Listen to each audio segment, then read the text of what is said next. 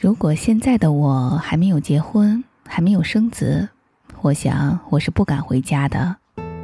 大部分我认识的过了二十五岁还没有结婚的姑娘，对父母或者家里，都是一种矛盾纠结的心理，既愧疚又难过，但是仍然没有办法和父母好好说话，因为父母也没有办法好好和他们交流。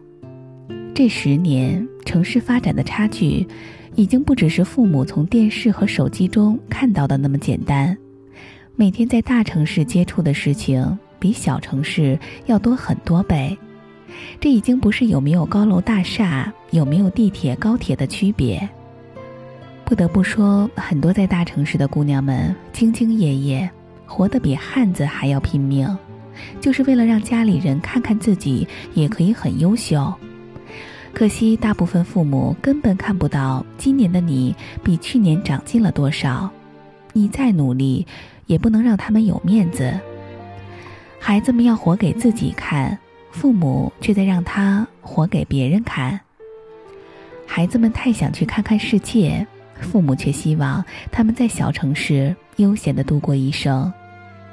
更不用提让他们接受你每天早晚瓶瓶罐罐抹几层。很多人一回家，听到的话语无非就是：“这些都是化学物质，抹这些纯属浪费钱。”于是，在大城市从头到脚精心装扮成凯莉、妮娜、Coco 的 Office Lady 们，到了家全部变成了翠花、招娣、盛楠。家是一个神奇的地方，可以瞬间摧毁你多少年好不容易建立起来的一点点宝贵的自信。那些你在心里反复掂量的独立、自由、梦想，还有爱情，在他们眼里不值几毛钱，值钱的东西只有房产证、结婚证、户口本儿。你都弄不了户口，在那儿待着有什么用啊？再努力，你什么时候才能买得起一套房？再不结婚，我出门都抬不起头了。听腻了的老三样儿。可是每一样都让很多人无力反驳，瞬间被拍回泥地里去了。其实你知道，在他们的世界里，吃饱饭是人生最最重要的一件事儿，因为他们知道挨饿的滋味。可是你不想活一生，只是做一个顿顿吃饱的人。你知道，他们怕你吃苦受累，最后还是得不到什么结果。因为他们身边很少见到谁真的靠自己改变过命运，他们早已认命，可你还相信自己，还不愿意放弃自己。你知道自己还有机会，你知道他们其实对你没有太高的要求，健康平安，过着和大部分人一样的正常日子，这让他们觉得安心。可是，在大城市。你过的就是再正常不过的日子，你并没有搞特殊化。不是不知道他们要什么，只是真的实在做不到。小的时候，他们可以要求你做到这个，做到那个，做不到的你会偷偷哭，会自责、埋怨、愧疚。现在，你依然会愧疚，可不同的是，你还是想坚持走自己的路。于是。有太多话在嘴边，几秒钟就吞了回去。有多少人在家，变成一个只会吃饭睡觉、感知麻木的人？因为不能太敏锐，太敏锐会委屈、会痛苦、会愤怒。不是不爱父母，不是不心疼父母的老去，是相处无能。我们总觉得，只有在到家的那一刻，心才是无比喜悦的。而在离开家的那一刻，心里开始五味杂陈。真正再回到大城市的那个蜗居，虽然简单，却感觉松了一口气，终于回来了。紧接着，我们害怕接到他们的电话，也害怕打电话给他们。不是不想念、不惦念，是说不出口，说出来似乎也觉得多余。他们在乎的不是这个。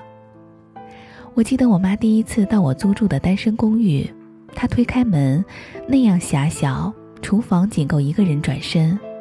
过了几天，她就不太适应，说楼房太高，看得眼晕；房间太小，住得憋屈；去哪儿都觉得太远太挤。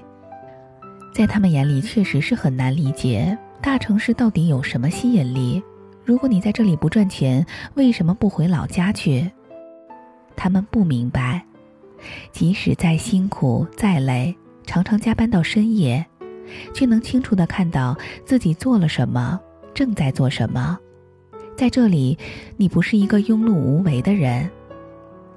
即使没有一个有血缘关系的亲人，却有远比亲人更贴心的朋友，在他们面前，你可以自由的说话，做真实的自己，甚至你还可以自由的流泪，不必担心他们看不起你。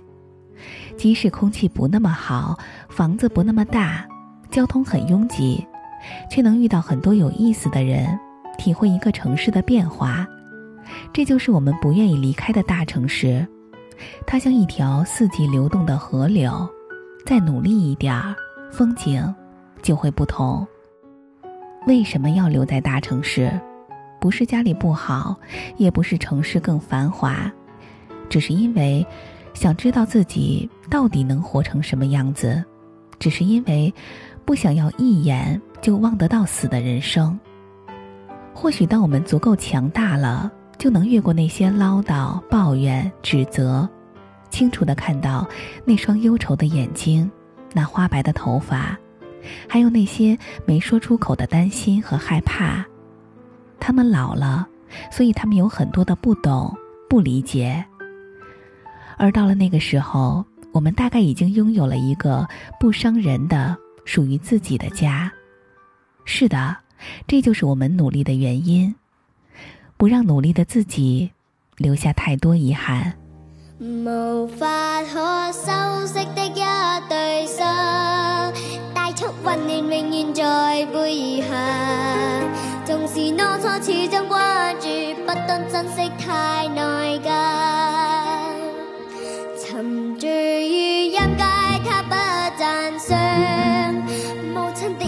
的爱却永未。心冲开，心中挣扎，灿烂怎可报